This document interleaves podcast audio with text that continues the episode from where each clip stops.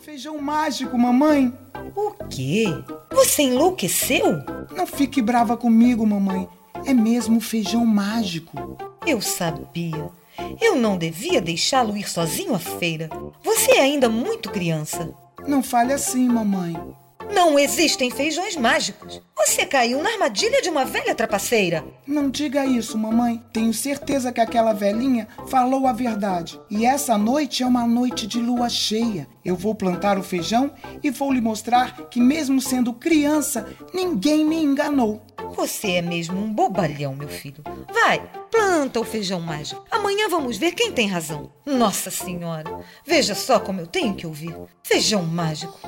Naquela noite, o pequeno João cavou um buraco, plantou o feijão e, depois de tê-lo recoberto de terra úmida, Já acabou?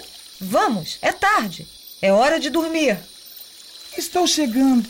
Mais um pouco de água e vou dormir. no dia seguinte, João pulou da cama para ver o que tinha acontecido. Ué, rápido! Corre! Mamãe, venha ver! O que aconteceu para gritar tanto? Ainda é madrugada, João. O feijão que plantei ontem à noite! Olhe! Caramba! A mãe de João ficou sem palavras durante a noite.